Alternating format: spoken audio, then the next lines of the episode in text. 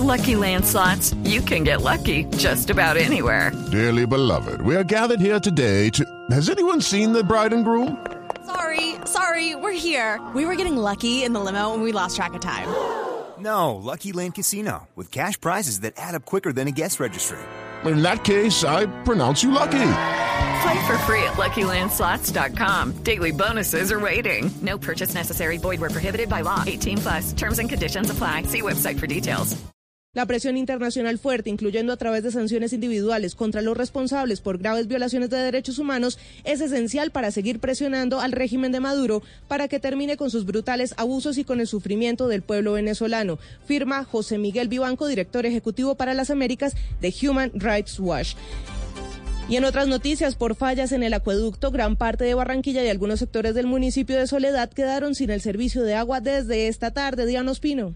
De acuerdo con la información entregada por la empresa AAA, un inconveniente interno en el proceso de captación de agua obligó a suspender el proceso de potabilización y el bombeo hacia gran parte de la ciudad de Barranquilla y el municipio de Soledad. La falla se registró hacia las 5 de la tarde de hoy. De acuerdo con la empresa de acueducto, alcantarillado y aseo de Barranquilla, en estos momentos ya se reinició el bombeo del agua y el servicio se estará normalizando de forma gradual. Vale recordar que esta es la segunda vez en menos de una semana que se presenta una interrupción del servicio. El primer caso se registró la tarde del lunes cuando la AAA empezó la reparación de dos fugas que se presentaron en tuberías de 30 y 36 pulgadas. Por esta razón, Barranquilla y el municipio de Soledad estuvieron alrededor de 15 horas sin el servicio de agua potable. En la capital del Atlántico, Diana Espino, Blue Radio. Y hay una noticia en desarrollo en Medellín. ¿De qué se trata, Camila Carvajal? Hola, buenas noches. Se trata del pronunciamiento que acaba de hacer el general Juvenal Díaz Mateus, uno de los generales involucrado hoy en el escándalo de corrupción en la Cuarta Brigada, en medio de la audiencia en contra del capturado general Romero. A través de su cuenta de Twitter, el actual comandante de la Cuarta Brigada del Ejército en Medellín escribió primero que desde que recibió el comando de la brigada ha actuado conforme a la ley y cumpliendo el debido proceso. Segundo, que ha entregado documentación correspondiente a los procedimientos establecidos por la ley. Esto después de que en la audiencia hoy, en el caso del general Romero, su nombre fuera mencionado por presuntamente entregar documentación de manera irregular. Finalmente, el comandante de la Cuarta Brigada asegura que está presto a aclarar ante las autoridades competentes cualquiera de los hechos por los que su nombre fue mencionado hoy en una audiencia que, recordemos, continúa el próximo lunes para determinar si habrá cárcel para el excomandante de la Cuarta Brigada, el capturado general retirado Jorge Romero. En Medellín, Camila Carvajal, Blue Radio. El aceite de palma 100% colombiano es natural, es saludable, es vida. En Blue Radio son las... Son las 8 de la noche. ¿Aceite de palma colombiano? Sí, el que es 100% libre de grasas trans. No cambia el sabor de tus comidas y es natural porque viene directamente de su fruto. Conoce el aceite de palma colombiano. Es natural, es saludable, es vida. Reconócelo por su sello y conoce más en lapalmaesvida.com. Aceite de palma 100% colombiano. Una campaña de Fede Palma con el apoyo del Fondo de Fomento Palmero. Son las 8 de la noche. Aquí comienza Mesa Blue con Vanessa de la Torre. Vengo de la tierra donde está la vida. Vengo de allá arriba de la nieve eterna. Traigo la sonrisa de una primavera y una suave brisa con olor a selva, valles y colina y hombre, vengo de la sierra, contagiando el alma con un manto de armonía, soy la fe, soy la alegría de un pueblo que canta, donde nació mi poesía, una madrugada. Chicha, cubrios, envueltos, tamales, bijaos, todo esto hace parte de la riqueza gastronómica colombiana.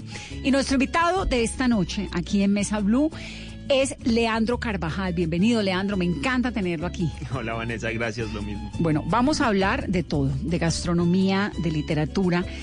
Leandro, hace más o menos unos ocho años, arrancó con un proyecto muy interesante que es conversar en medio de una cena gastronómica, ¿no? Sí, es un almuerzo gastronómico. Pero digamos, esto arranca hace ocho literario. años como un almuerzo literario y uno va, iba allá y ¿qué hacía? Entonces, nosotros todavía seguimos haciéndolo. Eso era en Casa Tomada hace ocho años y usted lo sigue. No, se sigue haciendo en Casa Tomada todos los meses, una vez al mes, nos reunimos los, el último sábado del mes y hablamos sobre una novela en particular o un libro en particular que está en un cronograma anual. Entonces nosotros hacemos una, un proyecto anual, desde septiembre ya sabemos lo que se va a leer todo el año y la gente se inscribe al libro que quiere ir. Y en esa mesa comen inspiraciones gastronómicas Del mías libro. del libro. Y a veces está, bueno, si el autor está asequible, lo hemos tenido y es divertido porque es ah, entre amigos hablar sobre un no, pues libro. es divino. Pero además eso se creció, porque en la última feria del libro tenían una carpa tremenda donde usted iba cocinando y le iba hablando a uno del amor en los tiempos del cólera. Sí, se volvió una cosa muy bonita porque hicimos una carpa desde hace, bueno, iba de vez en cuando a la feria, pero ahora tenemos una gran carpa donde hacemos estas tipo de entrevistas, charla, más sobre todo una charla, hablando sobre una novela o sobre el libro o sobre un tema en particular con algunos escritores y gente dedicada a la Y ahí le literatura. mete gastronomía. Y siempre estoy cocinando en vivo cosas que me inspiran todo este tema. Leandro, pero además usted es cantante de ópera. Sí, soy cantante de ópera. Y de verdad. Y de- Eso creo. Sí. Sí. ¿Y a qué horas entonces le sale este gustico por la gastronomía? Eh, justo cuando estoy terminando mi carrera en La Habana, mis estudios musicales, eh, empiezo a trabajar en cosas gastronómicas para mí, porque pues tenía que ser hábil con los recursos que encontraba en la isla para seguir comiendo sabroso y rico y variado. Claro. Y yo era ultra vegetariano en esa época. Ah, no, facilito. Era súper fácil. Cuba? En Cuba. que solo había cerdo ¿Eso y fue en qué año? Eh, yo terminé en el 2003. En el 2003. Sí. ¿Y arrancó en qué año? Eh, yo llegué a la isla como en el 2000. Entonces a, finales del 2003 ya bueno, estaba. ya estaba un poquito mejor post periodo especial, pero de todas formas. Bueno, sí, tenía unas particularidades. Y pues era interesantísimo estar ahí. Todavía estaba eh, Fidel y estaban cosas sucediendo. Bueno, ya ahorita en- entramos en, en- en Cuba, que me parece un temazo, y la razón por la que lo he invitado es porque acaba de inaugurar Leandro hace poco un sitio que se llama L, ¿no? Donde es más o menos el mismo concepto. Van 12 personas, comen, echan lora o almuerzan, y mientras tanto se habla de esta magia de la gastronomía y la literatura. Sí, eh, tenía la inquietud de rescatar un poco la comensalidad, que es esto de sentarse a comer y a beber, pero también charlar, como hablar, con esa tertulia que, Lo que de chiquito yo imaginaba que existía. Pero cuando crecí descubrí que en los restaurantes y trabajé en los restaurantes, pues poco a poco, porque al final hay un ruido, hay muchas mesas, hay un montón de cosas que al final la, la conversación se pierde y entonces ahora uno ve solo a la gente chateando mientras está cenando, pero se perdió ese foco. Entonces quería hacer algo muy íntimo, muy privado. Y, apareció esta mesa, que es como la mesa que siempre está dentro de la cocina o a la que iban invitados a la, a la cocina. Y que el chef siempre tenía como una mesita Ujú. dentro. Que es además como- el lugar más agradable de la casa. Cuando Claro. el chef está cocinando y uno está ahí parado viendo a ver, ay, ¿usted qué le pone? Entonces, eso es una delicia y eso lo creamos en L. Y entonces tenemos como unas temáticas. Y ahorita, pues somos temática 100% Colombia, porque estamos bicentenario, 20 de julio.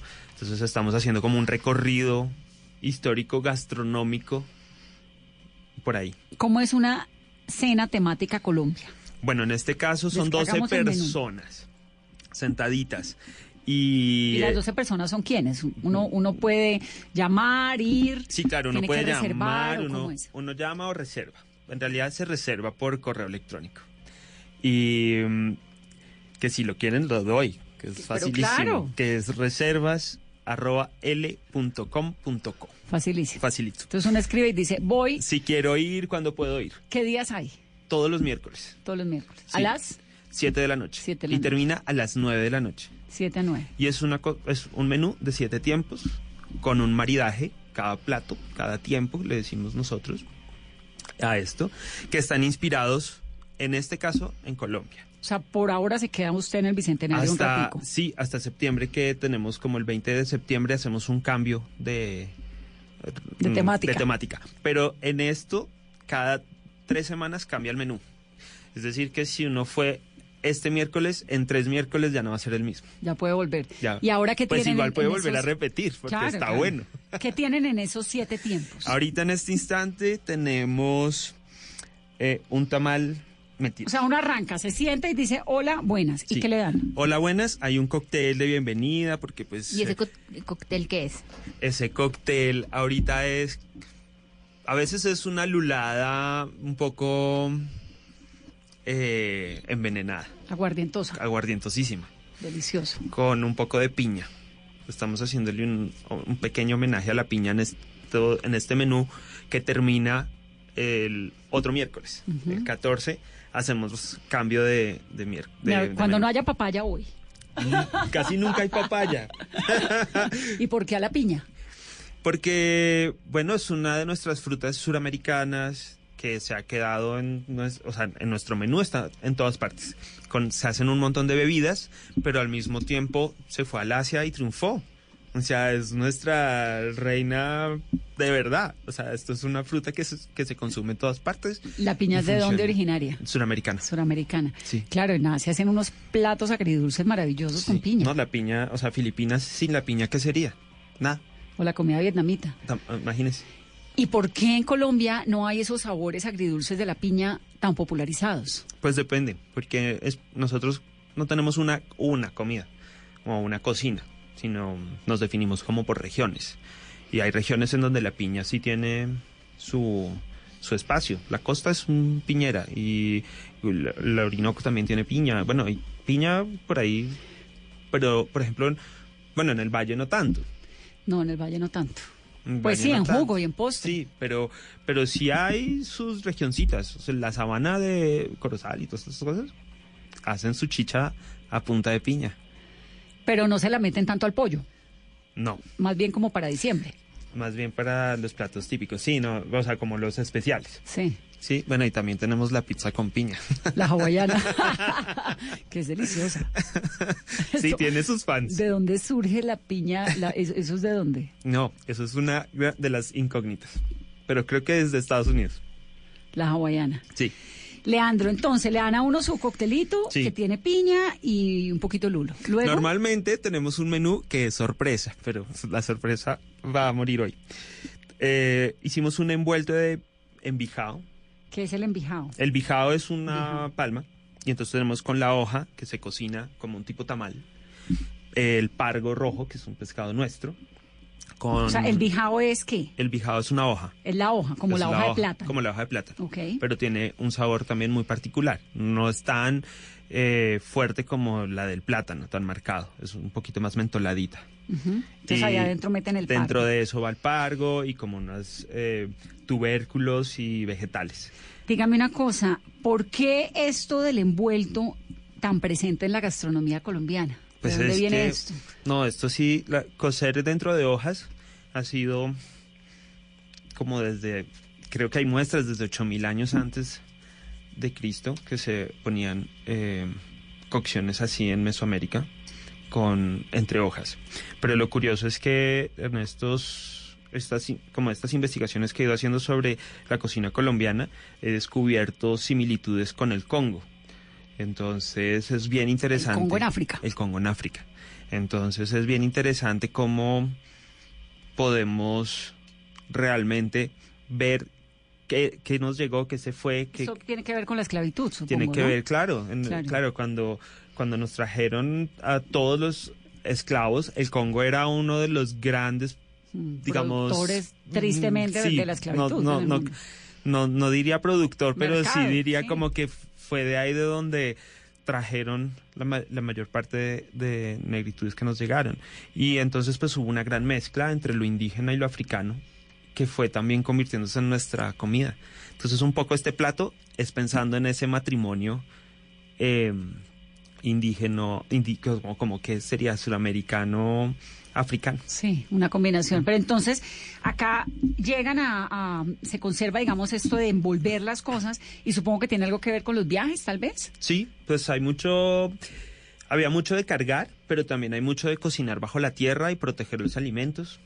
O sea, se meten las hojas y se envuelve y Claro, se entierra. digamos que también como el fiambre este que cargan entre la hoja, pues no había El sabor también, Sí. que cambia muchísimo cuando lo envuelven en, en la hoja de bijá. Sí, hay, hay, hay muchos sabores interesantes ahí y, la, y distintas hojas, no sé, porque también se usan pues la hoja de plátano Es que usamos común, tanto, sí. que es comunísima, por ejemplo, imagínese un tamal de pipián sin hoja de plátano, eso pues no, no, no sabe a, a lo mismo, O un tamal vallecaucano, o un tamal vallecaucano.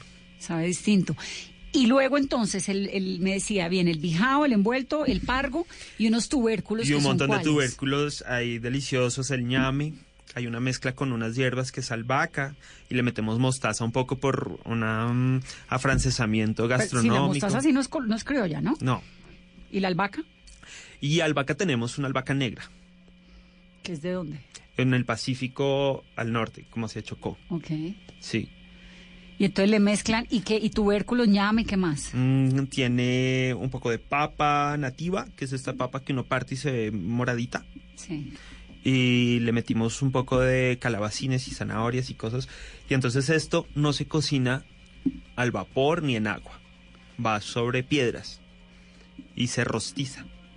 Todo se quema. La hoja se vuelve un carbón. Pero por dentro la frescura de todo es increíble. Queda súper rico. ¿Y de dónde aprendió usted esa receta?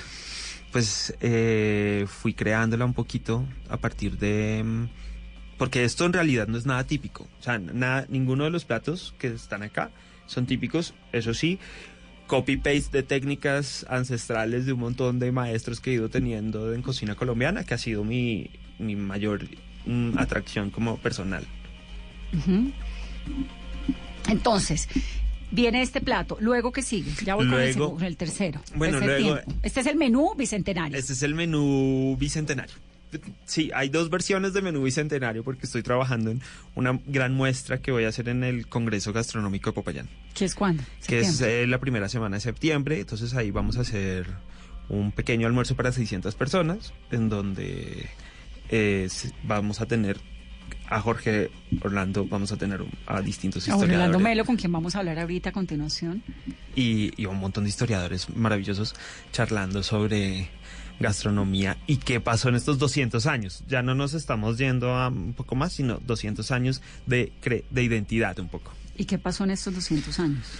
Pues para mí ha sido bien interesante porque cuando me hicieron esta invitación, este año, hablar sobre Bicentenario en distintos lugares, nunca me imaginé recrear o, o hacer como una traducción de lo que pasaba hace 200 años, sino qué pasó desde hace 200 años a hoy, porque siempre decimos quiénes somos, qué somos, qué país somos, cómo nos, cómo, con nuestra geografía, cómo se transformó, cómo delimitamos una frontera, y eso pasó en las ollas, y eso pasó en los fogones, y eso pasó en las casas.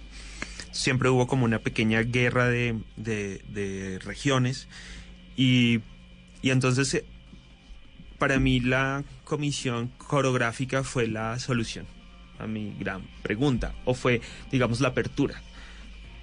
Como en 1850 unos tipos, pues todavía no lo celebramos, lo celebraremos en unos años, pero cómo se les ocurrió demarcar no solo geográficamente, sino regionalmente el país. Y, y preguntas nacieron desde ahí para mí, como si realmente la costa atlántica era así o fue porque se describió así y entonces decidieron que continuaban con esa misma línea, pero había unos rasgos que ya estaban y como el Pacífico y como la zona interior se ¿Qué comportaba. hace, qué hace que la comida, la gastronomía, la cultura, la idiosincrasia, todo en Colombia sea tan distinto? Es que una Es que eso es persona lo- en el Putumayo no tiene nada que ver, pareciera de otro país, Pero es maravilloso. con una persona en Barranquilla. Sí, pero eso En justo el es- Pacífico, en Guapi, se come, se habla, se baila, se canta completamente distinto a lo de Guayú en La Guajira, por ejemplo. Sí, o, o incluso en el mismo Pacífico Sí. cambia cada unos kilómetros, uno encuentra unas cosas totalmente distintas. Pero sí, sí fue desde ahí. tenemos una idea de país de regiones. ¿De 1850? Sí, con la comisión coreográfica se toma un poco como la idea de que Colombia no es un país, como un solo país, sino somos regiones. Ah, Lo hablaban de estados, pero al final somos regiones. Y entonces es bien interesante porque desde ahí cada, cada región tiene sus microculturas o su cultura. Y, y pues estamos, es que o sea, ir a Silvia y encontrar 16 tipos de comunidades indígenas en un solo en, un- en una sola región y ninguna comunidad se parece a la una, ni siquiera su idioma. O sea, esa es la riqueza que tenemos, es increíble. Hace poco alguien me decía, uy, pero es que tienen un montón de arepas, sí, qué dicha. Sí. Y Qué un montón delicia. de empanadas. Y- o sea, a una le meten arroz y a otras no. Y de tamales. Y, y de todo. O sea, so- somos súper variados en realidad. Entonces la discusión hoy es no qué es la cocina colombiana o cuál es el plato típico colombiano, sino en realidad qué hemos hecho con los productos que tenemos en el país, cómo jugamos con la, la localidad, cómo jugamos con el producto que tenemos, cómo lo rescatamos, cómo evitamos estas importaciones y más bien usamos nuestros propios productos Consumimos lo local. consumimos lo local, lo rescatamos, lo reaprendemos.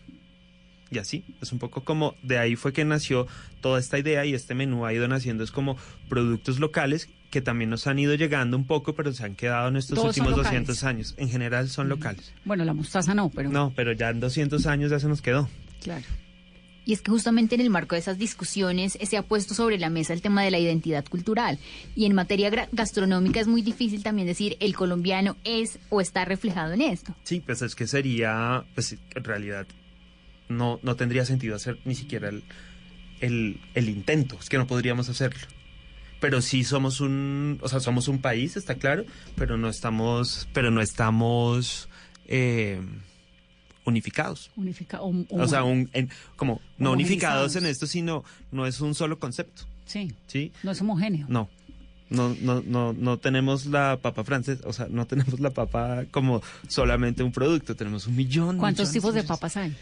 Se calcula que 3.200. Imagínense, 3.200. Mm. Ay, no puede ser. Y están todas. eh, Pero dentro de las papas entran, por ejemplo, los cubios, que hay gente que dice, no, eso no es una papa. Bueno, sí, es una papa. claro que es una papa. Y los cubios están. ¿Hay alguno que esté en extinción? El cubio. El cubio, ¿no? El cubio está, hay, hay catalogado como 20, o leí hace poco que había 20 productos em, colombianos que estaban en extinción. Dentro de esos estaba el cubio, o la pomarrosa, o estas cositas que uno iba La encontrando. pomarrosa es como una granada, Bueno, más o menos. Sí. Es prima. mm, sí, como que, Se parece a la del escudo nacional. que tampoco es nuestra. ¿Esa de dónde? Esa Como sí la tra- No, es totalmente castellana, es totalmente española. La del escudo nacional. Sí, la del escudo nacional, pero es divina. Y ya se da acá también, y bueno, también se ha dejado de producir porque Pero esa es la consume. granadilla que comemos, Mm, no. No, la granada es de un fruto rojo por dentro. Se parece a la pomarrosa. Mm, bueno, pues no. Pero no es como prima por las pepitas. Son pepitas, pues sí, son familiares. Y digamos que también el, como decía, el mangostino, como en estos tipos de frutos así redonditos perfectos. La granada la traen los españoles. Sí, La pomarrosa, y supongo que es de Granada, España. o, o nada que ver. tiene que ver, pero no, pero no es de Granada. ¿Y la pomarrosa es suramericana? La pomarrosa es suramericana. La pomarrosa está en extinción. La pomarrosa Yo creo que Carolina no ha probado una pomarrosa. No, ¿o sí, en mi pueblo, en, en las veredas, habían arbolitos de pumarrosa. ¿En Aposentos Tuta, su pueblo natal? No, Pacho, Cundinamarca, cerca. de la pumarrosa silvestre. Sí, delicioso. Claro, que uno la abre. Uy, claro. qué rica. Es riquísima. Es riquísima. ¿Y por qué está en extinción? ¿Por falta de consumo o por falta de producción? No, por ¿O los falta de consumo. Claro, si no hay consumo, no hay producción, pero también la industria alimenticia es un poco difícil y entonces impone lo que quiere vender, porque también es lo más fácil de producir o lo más fácil de controlar, bueno, Sí. transportar. Entonces, el cubio, la pomarrosa, ¿es cubio o cubrio? Cubio, Cubio. cubio, sí. Cubio es como una, un tubérculo chiquitico, Parece una zanahoria como blanca. medio deforme, Mm, ¿no? Es como una zanahoria blanca, imagínense. pero más chiquita. Sí, delgadita. Mm. Más Y que no es tan rica, sabe feo. Es deliciosa. No, es deliciosa. Entraremos en muchas discusiones con el cubio. Y las cibias, las moraditas. Fantásticas. Eso es boyacense, ¿no? Sí, todo. Pero, ¿y el uyuco dónde lo deja? No, ese sí lo dejamos en el mercado. Yo creo que tenemos un poco de desconocimiento de lo que podemos hacer con esos productos. ¿El uyuco está en extinción también? Mm, Pues gracias al Cauca no, porque realmente es un es, eh, es un punto central de su alimentación. Las habas. Siguen. Las habas son de, Boyace- de Boyacá también, ¿no? Ay, sí. Que en Habas, Boyacá se producen- cubios, sí, En Boyacá se producen. el- el- mi papá decía que las habas eran, que las habas eran los chicles de Sí. Las habas tostadas. las habas tostadas. Uy, qué rico, una tostada. Delicioso. Delicioso. Y entonces, ¿qué, ¿qué hacen, digamos, los estados a nivel gubernamental para proteger todos estos productos que hacen parte de la gastronomía colombiana, pero que se están extinguiendo? ¿Hay algún, ¿hay alguien que les pare bolas? Pues me encanta, eso es una gran pregunta. Además del chef. Debería. Pues en realidad sí los cocineros nos estamos eh, juntando un poco. Un montón, es que además está muy de este- moda rescatar, lo hace usted, lo hace Sí. Leo, lo hace Jorge Iván Castro en, sí, exacto. en las cenas clandestinas. Los de minimal, Castro. Sí, ¿no? los Todo- minimal. Sí, digamos que hay un movimiento y hay unas preguntas porque también, ¿por qué no usar lo que tenemos al lado? ¿Qué es lo que tocaría? Digamos, si uno habla de conservación, de preservación en el medio ambiente, uno tiene que comerse lo que produce el lugar en el que usted está. Sí, digamos que no contaminar no es solamente no usar plástico. ¿Cuánto contamina el avión que le trae la comida? ¿Cuánto contamina el, el camión que va cruzando de orilla a orilla para llevar también estos alimentos? Esto es como lo... Porque uno, un camioncito está bien, pero Claro, está una, una- un sistema de, Mm. de importación-exportación. Entonces, arranco con el cóctel, sigo con el envuelto. Tercero. no, en el segundo tenemos una chicha fresca. En el tercero, la chicha fresca. Sí. ¿Cómo se hace la chicha? Pues esta chicha en realidad es una chicha que se fermenta solo en tres días. No es de maíz, es de arroz. Normalmente acá en el centro del país lo hacemos con maíz. Esto es arroz y cáscaras de piña. Y, y, y, pues como las, las es- esencias que usamos acá, canela y el anís un poco. Y esto es una receta en realidad mm, como ¿De dónde viene esa receta? yo la aprendí en Lorica, la tomaba en Lorica, en alguno de los viajes que hice buscando insumos y recetas. ¿Todas las culturas han fermentado algo? Vamos, el vino, pues es uva Sí. fermentada, la papa, Sí, que nos saca el encanta vodka, fermentar porque es la única forma también de mantener cosas. la chicha, Sí, la chicha que es maíz nuestra gran bebida. arroz. Entonces hay chichas como millones de papas también, o sea, es- variedades por montones. Acá tenemos unas cuantas.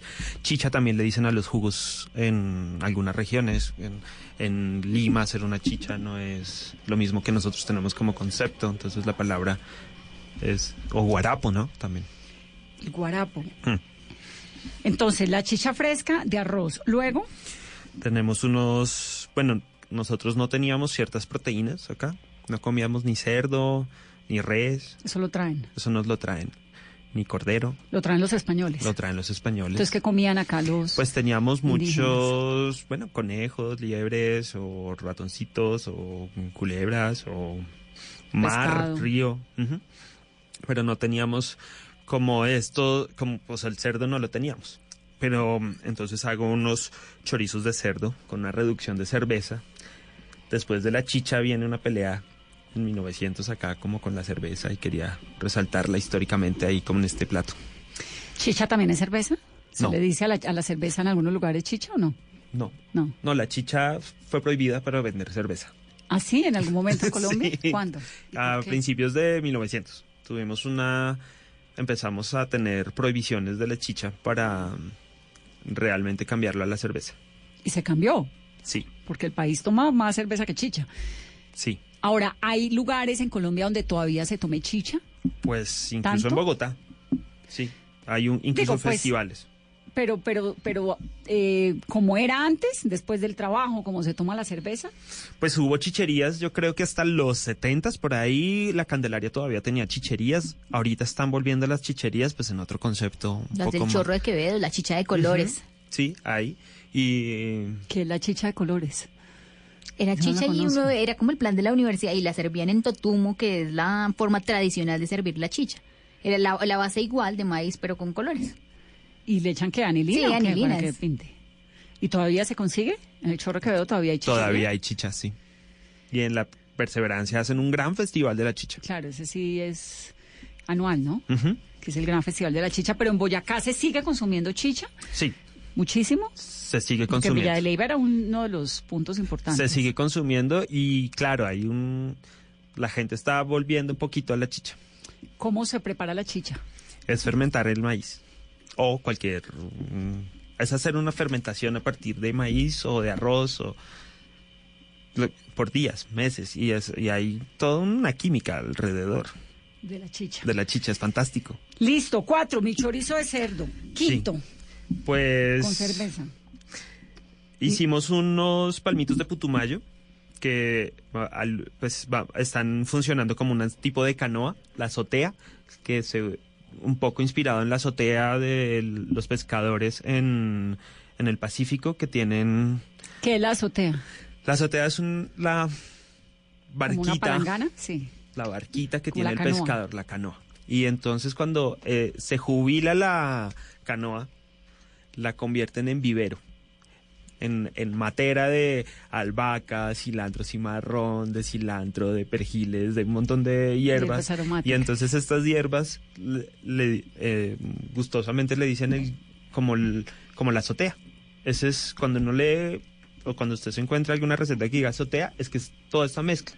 Así como los franceses tienen la suya, nosotros tenemos varias nuestras y una es la azotea. Pero uno puede mezclar la hierba, o uno le echa cilantro, perejil, Y eh, albahaca. apio, albahaca, le puede echar de todo, Todo tomillo, lo laurel. que está, lo que normalmente Lo que está en esa, sí. Entonces estas son unos palmitos de putumayo frescos que vienen y los tenemos rellenitos de estos, de este guiso de azotea.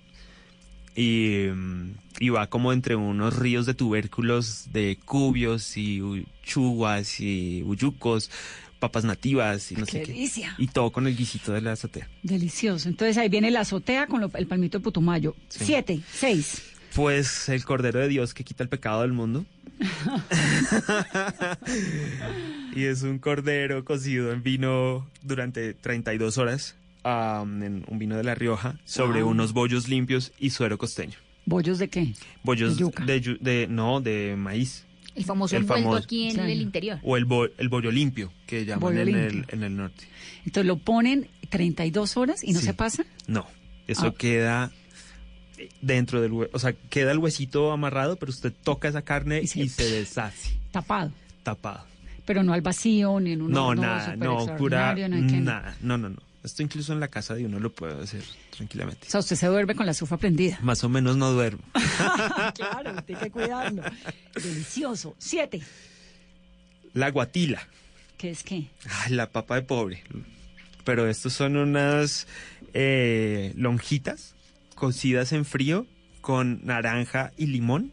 Como un carpacho de papa. Sí, pero usted no se imagina la cosa más sabrosa que puede resultar ahí. Y, ¿Y es qué papa sorprendente. es?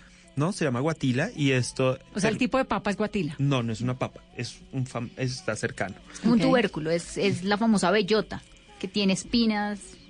En y es- algunos casos. sí, y es verde. Sí. Ok. Y es, pero una cosa Y preciosa. es tubérculo, pues también. No, ¿o no? no, es un fruto. Un fruto. Y, eh, y es, Y es cruda. Y, y es cruda, va cruda. Deliciosa. Ay, qué maravilla. No, pero esto sí me parece el planzazo, Leandro. Y, y le falta uno una cosa, ¿Qué es, la, cuál? la torta de almojábana. esa es que la ñapa. Esa es la ñapa, porque, porque no hay nada más divertido que ver un, un plato como árabe que nos llegó, que es la almojábana, que es una torta de queso, la hayamos convertido típica nuestra. Sí, Cada región hay empezando una por el nombre, almojábana. almojábana, Sí, eso es eso es árabe. eso es totalmente árabe. Es una locura. Pero además la convertimos ahora en como en un pudín inglés, dándole esa cosa de, de torta de pan, Sí. que es alucinante. Entonces está dentro de nuestro menú. ¿Y ese lleva su bocadillo? Lleva una jalea de guayaba tradicional. Claro. Permítame hacer una pausa rápidamente. Vamos a un corte de comerciales. Regresamos en breve. Esto es Mesa Blue. Estamos hablando con Leandro Carvajal, chef, escritor y cantante lírico. el fogón y se oye el claror, ay hombre, ya es de mañanita. Así son las madrugadas, así vive mi provincia, del desierto a la sabana, desde el valle a la bahía, que me inspira, canto al pie de las montañas de la tierra mía. Respiras fútbol, palpitas fútbol, vive ese fútbol. Todo el fútbol. En Blue Radio con Beta Play. Apuéstale a tu pasión. Tomémonos un tinto. Seamos amigos. Café Águila Roja. Blue Radio. Pensando en fútbol. Blue Radio. La nueva alternativa. Todos tenemos un reto, algo que nos impulsa eso que nos hace levantar de la cama todos los días, un sueño que nos lleva al límite y nada más importa. No importa el dolor, ni la frustración, no importa el tiempo. Un reto que es a la vez nuestro combustible y nuestra obsesión. Porque nada se consigue de la noche a la mañana. Este es mi reto. ¿Cuál es el tuyo? Pasta Sonia, sabor y energía que te hacen mejor. Trabajamos pensando en usted.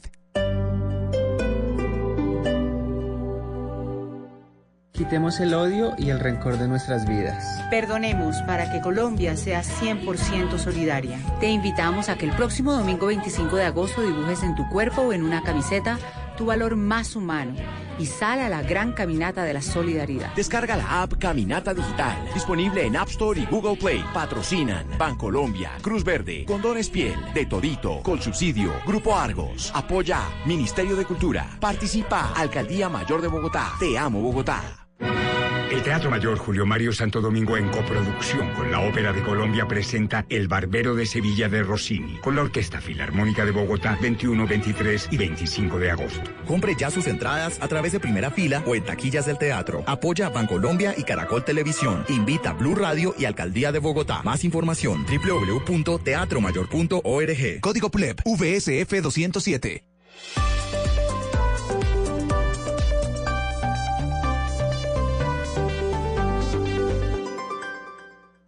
Estás escuchando Blue Radio, un país lleno de positivismo, un país que dice siempre se puede. Banco Popular. Gracias a los profesores que siguen estudiando para compartirnos todo su conocimiento. Y a los pensionados que están listos para explorar el mundo y compartir más tiempo en familia. Para ellos que saben que siempre se puede, tenemos tasas preferenciales en los créditos de Libranza Presta Ya Banco Popular. Solicita tu crédito Presta Ya en todas nuestras oficinas. Banco Popular. Somos Grupo Aval. Vigilado Superintendencia Financiera de Colombia. No puede ser, esa mujer es buena. Estamos en Mesa Blue hablando con Leandro Carvajal. Bueno, no puedo dejar de ponerles a Leandro. Esto es Leandro Carvajal en su música. ¿A qué horas canta Leandro? ¿A qué horas canto? En la ducha, pero. No, en la ducha no canto. Pero sí tengo unos horarios como en la tarde. Pero usted entrena, ensaya. Me supongo que para mantener la voz. Sí, me toca estar entrenando constantemente. ¿Y cuándo tiene presentación? En octubre estaré, pero por alguna extraña razón en estas tierras poco y estaré en Berlín haciendo algunas cositas, sí. Wow. Se hace todo, ¿no? Trato de pasarla buena.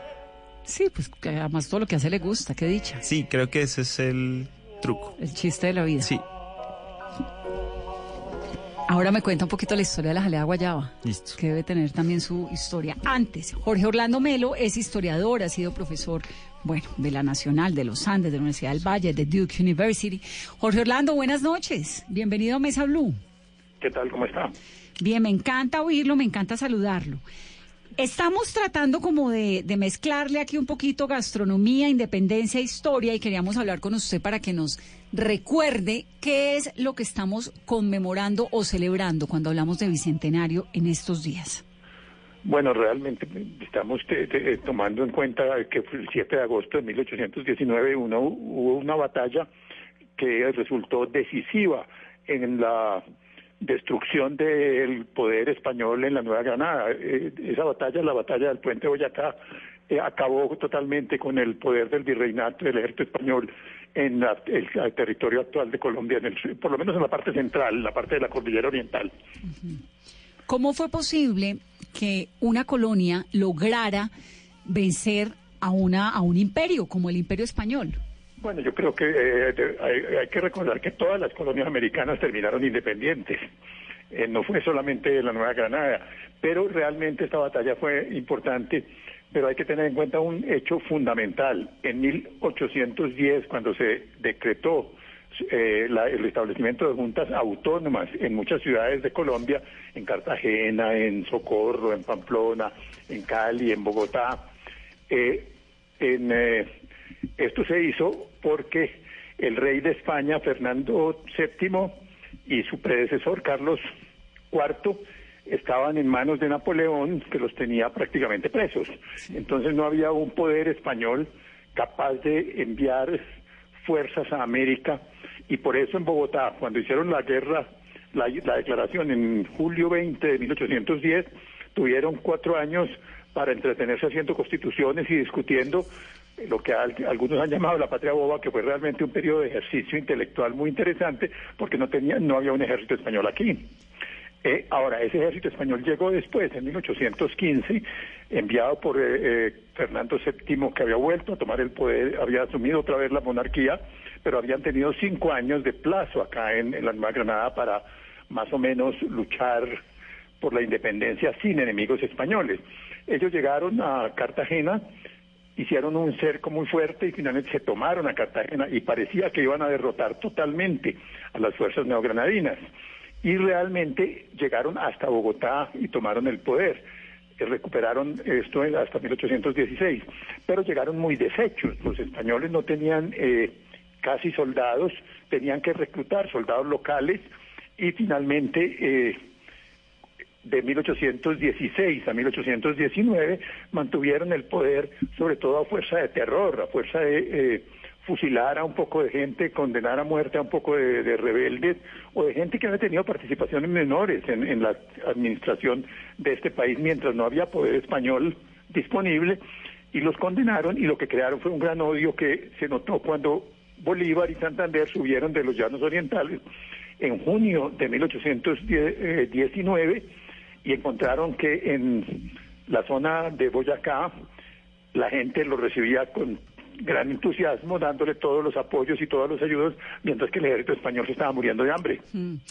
Jorge Orlando, Bolívar y Santander, bueno, hoy en día uno se recorre desde la Orinoquía hasta Bogotá, luego va a La Guajira, va, viene, ¿no? El país como sea, pues porque hay una infraestructura distinta. ¿Esto lo hicieron todo a punta de lomo de caballo?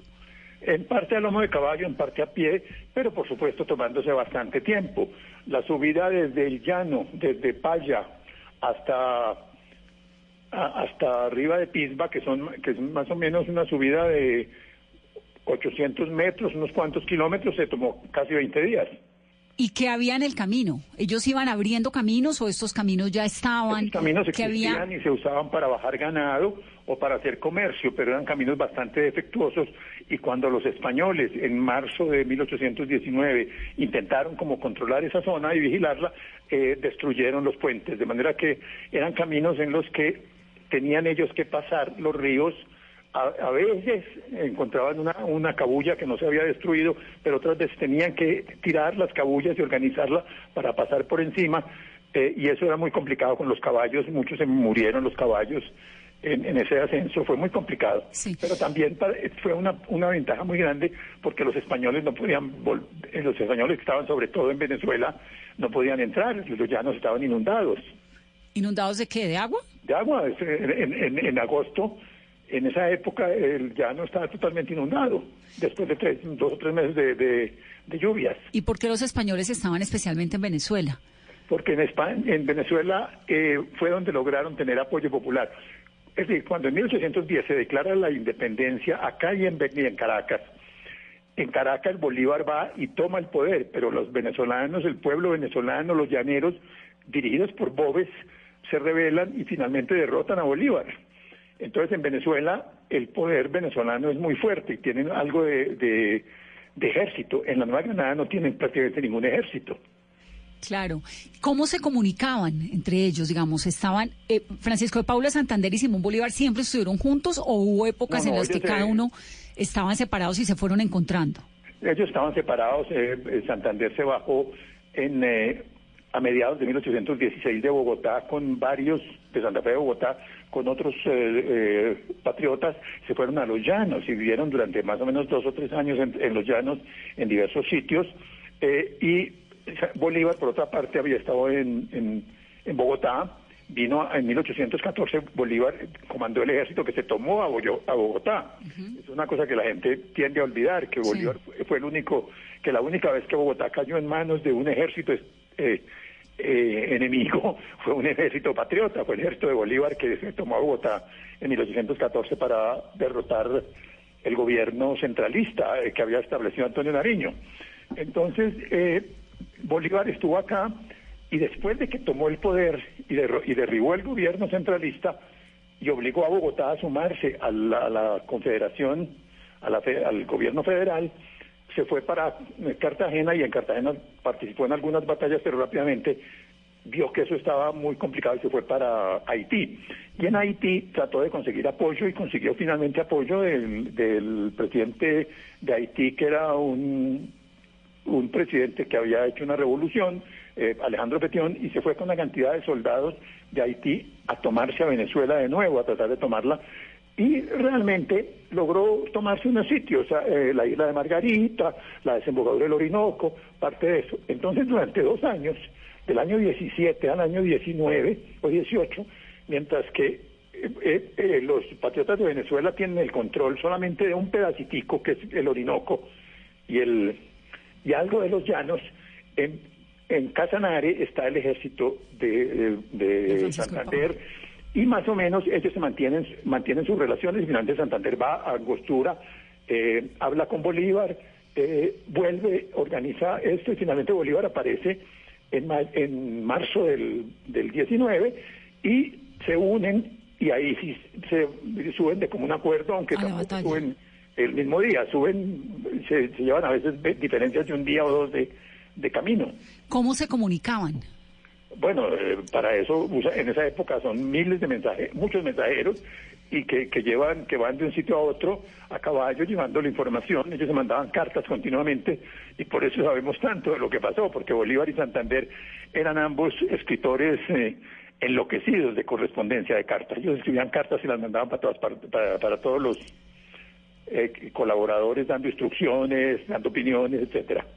¿Qué era, ¿Qué era lo que tenía Jorge Orlando Bolívar como en ese ímpetu libertario tan, tan fuerte, ¿no? Que lo lleva a Haití, que lo lleva a Margarita, que lo lleva a Venezuela, que lo lleva en esa obsesión independentista.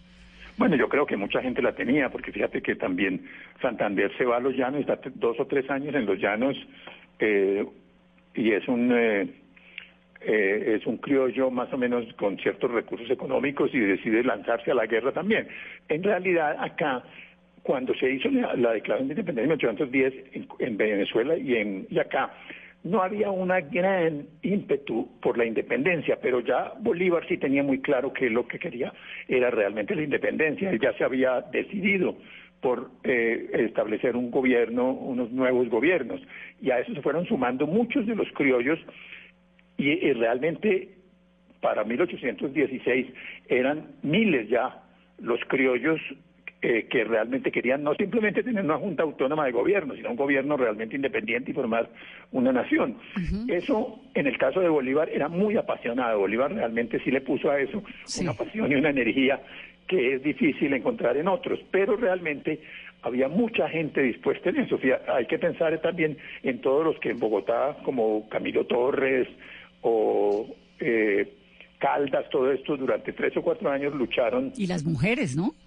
pues las mujeres, eh, eh, por supuesto, participaron, aunque en función secundaria, pues en función sobre todo de mensajeras, eran muchos de las Y de mensajeras. inspiración, no crea. So, consentir al libertador tenía que tener también uno de sus artífices, ¿no? Sus- su magia, su ciencia. Por supuesto, eso sí, Mandarlo inspirado a la tenía- batalla del día siguiente. Bolívar también era muy complicado en esos asuntos. eh, fue un hombre muy muy amigo de, de- de diferentes, de muy diferentes mujeres, de muchas.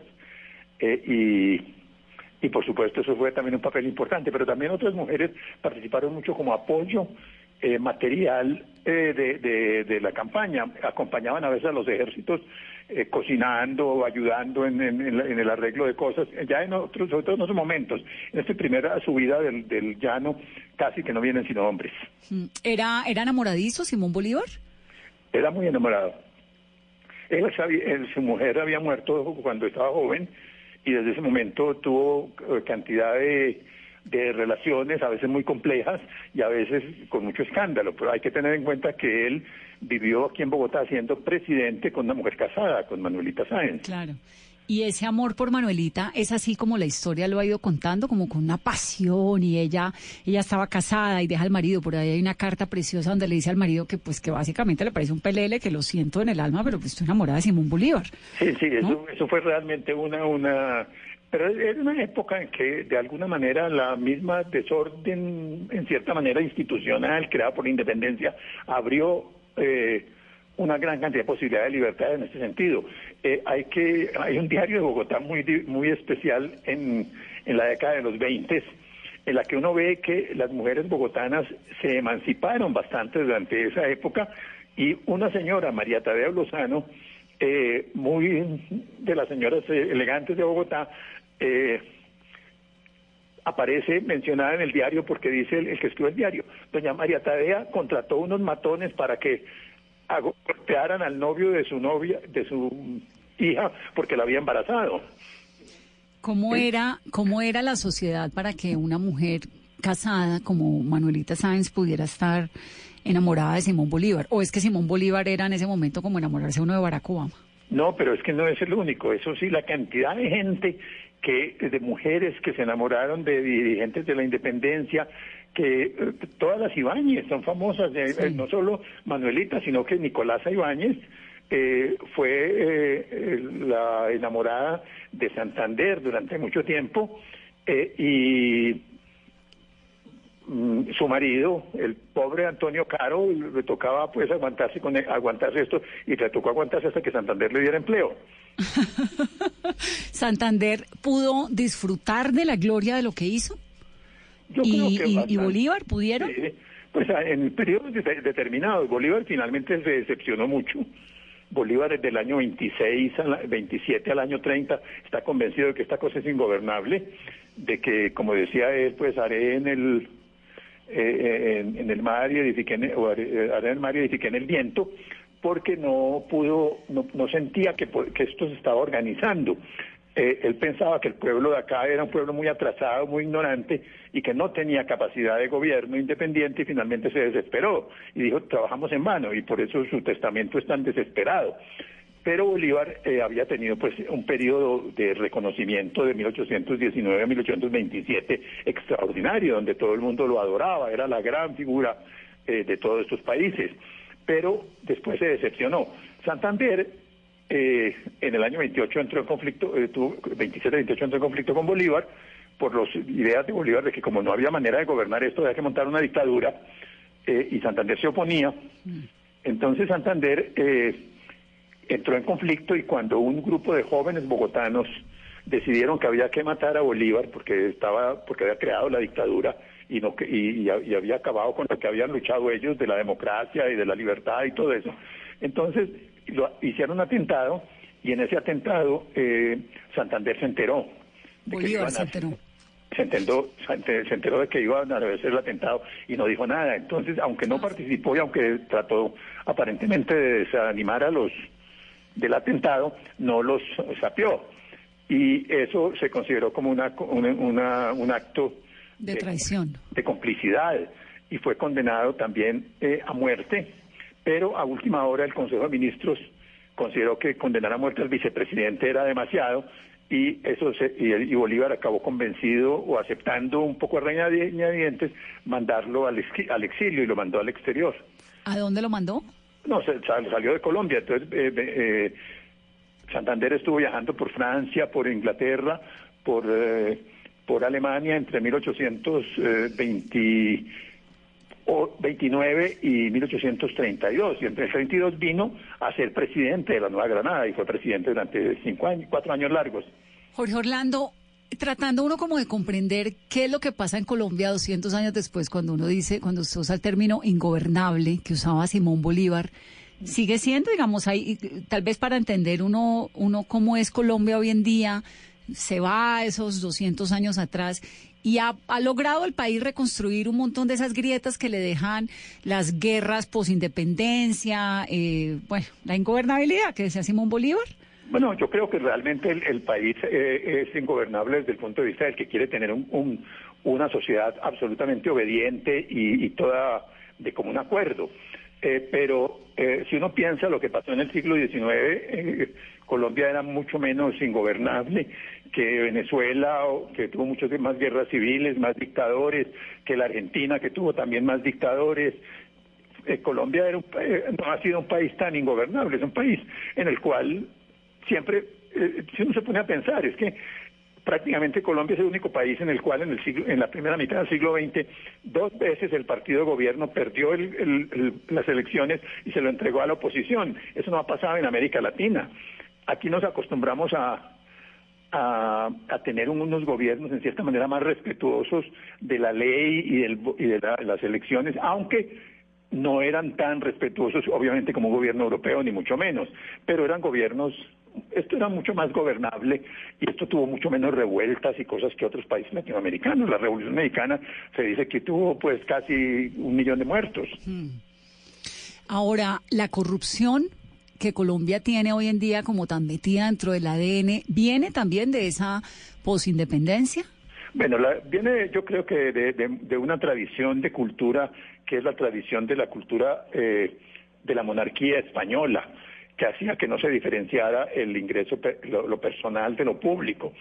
Eh, pero, y por eso Colombia, en la década de los, digamos, 1970, alguien eh, que hablara de América Latina decía, es que México es un país absolutamente corrupto donde todo el mundo pide plata, todos los funcionarios públicos, y Colombia era más bien un modelo de relativa corrupción donde los presidentes no se enriquecían, etcétera. La corrupción colombiana es un fenómeno sobre todo los últimos 30 o 40 años, que ha crecido muchísimo en los últimos 30 o 40 años. Antes había corrupción, porque la tradición española era que, y la tradición en cierta manera cristiana española, es que era ese sueño de tener una sociedad unificada, igualita toda, era que eh, uno se regía por la religión. Y, y, cuando uno mataba a una persona, eso era pecado y por eso no se podía matar y por eso aquí mataban muy poca gente. Colombia era un país muy pacífico durante todo el periodo colonial eh, y durante buena parte del siglo XIX, pero eso eh, se, fue, se fue alterando y se alteró sobre todo en el siglo XX. Y si uno mira los textos escolares que la gente estudiaba aquí en el 230, 40, son textos que dicen, la ley divina prohíbe matar. Y cuando uno mata, viola la ley divina y por lo tanto comete pecado y se puede condenar. Pero si, si uno viola la ley humana, por ejemplo, y, y no paga los impuestos o compra contrabando, eso no es pecado. No pasa nada. Y nos quedamos... No, es decir, tiene que someterse a lo que la ley, le- a, a lo que la autoridad diga. Sí, pero, no al hay Dios, pero no al castigo ¿no? de Dios. Hay castigo de. Dios. Y como la- la- lo que importaba aquí era sobre todo la religión, fue la herencia colonial en América Latina, en el caso colombiano fue muy fuerte, entonces es, eh, el peso de la religión eh, servía para evitar los, los delitos más fuertes, pero no servía para evitar la corrupción. Jorge Orlando, me encanta saludarlo, qué dicha. Gracias, un placer. Nos hace usted aquí un recuento rapidito y nos alimenta esta conversación a propósito del Bicentenario. Bueno, un a abrazo. propósito, a propósito de lo que dijeron, eh, la guatila en Antioquia la, la llamaban sidra, sidrayota. La sidrayota, La sidrayota era, es una enredadera. como una sidra, ¿eh? como una, como un árbol, como una vid. Es como una vid eh, de la cual cuelga un- una, una fruta blanda eh, eh, con una corteza un poco espinosa, es parecida como al el estropajo, una enredadera de ese tamaño, eh, y esa enredadera es eh, desde el periodo indígena muy consumida acá y en la época reciente, en el siglo XIX y XX, en, por ejemplo, Antioquia se consumía con frisoles, frisoles con sidra se llamaban. Wow. Y ahora entonces la podemos comer en la L. pero eh, en muchas partes en muchas formas. Delicioso. Un abrazo grande, Bueno, Jorge Orlando, me encanta. Adiós. Voy a leer un pedacito de la carta a Manuelita, que es maravillosa, porque entonces le escribe una carta al marido que se llamaba James Thorne en octubre de 1823. Y le dice, señor, usted es excelente, es inimitable, jamás diré otra cosa sino lo que es usted. Pero mi amigo, dejar a usted por el general Bolívar es algo. Dejar a otro marido sin las cualidades de usted sería nada. ¿Usted cree que yo después de ser la predilecta de este general por siete años y con la seguridad de poseer su corazón, preferiría ser la mujer de otro? Ni del Padre, ni del Hijo, ni del Espíritu Santo, ni de la Santísima Trinidad. Bueno, luego le dice que ya no se puede unir a Simón Bolívar por los auspicios de lo que usted llama honor. ¿Me cree usted menos honrada por ser él mi amante y no mi esposo? Ah, yo no vivo de las preocupaciones sociales inventadas para atormentarse mutuamente. Déjeme en paz, mi querido inglés. Hagamos otra cosa. En el cielo nos volveremos a casar, pero en la tierra no. ¿Cree usted malo este convenio? Entonces diría yo que usted es muy descontestadizo. Luego, que esta parte parece divina, el amor les acomoda sin placeres, la conversación sin gracia, el caminar despacio, el saludar con reverencia, el levantarse y sentarse con cuidado, la chanza sin risa. Todos esos son formalidades divinas. Pero a mí, miserable mortal, que me río de mí misma, de usted y de todas las heredades inglesas, qué mal me iría en el cielo, tan malo como si me fuera a vivir en Inglaterra o Constantinopla, pues me deben esos lugares el concepto de tiranos con las mujeres, aunque no lo fuese usted conmigo, pero sí más celoso que un portugués. Eso no lo quiero, no tengo buen gusto. Y esa es la carta que le deja al marido y le dice, chao gordito, tú eres regio, pero, es que estoy enamorada de Libertador. y ante eso, pues, ¿no? Está uno enamorado de Pues Simón bueno, que Bolívar. le vaya bien. No, mira, gordito, todos felices, pero Simón Bolívar. Bueno, Leandro, entonces terminamos con el menú y esto todo que vinito, chicha. Vinito, hay mucho vinito, eh, todo va a ser vinito español. en- pues, digamos, en Colombia no. Ahora hay vino, pero pues eh, con producto nacional. Claro. Y han ganado premios y cosas, pero en ese entonces no. Y, Entonces pero sí había, pero sí había mucho vino. Los cronistas, los, pues, realmente todos los viajeros que venían y estaban Desde los atentos comienzos de la humanidad. echaba, decían que en Santa Fe el vino era pero mares, o sea, esto eran ríos de vino lo que se tomaban. Luego se puso caro, porque se fueron los españoles, se Ah, acabaron ahorita. las cosas y se volvió carísimo. Y entonces pues dejamos de beber vino.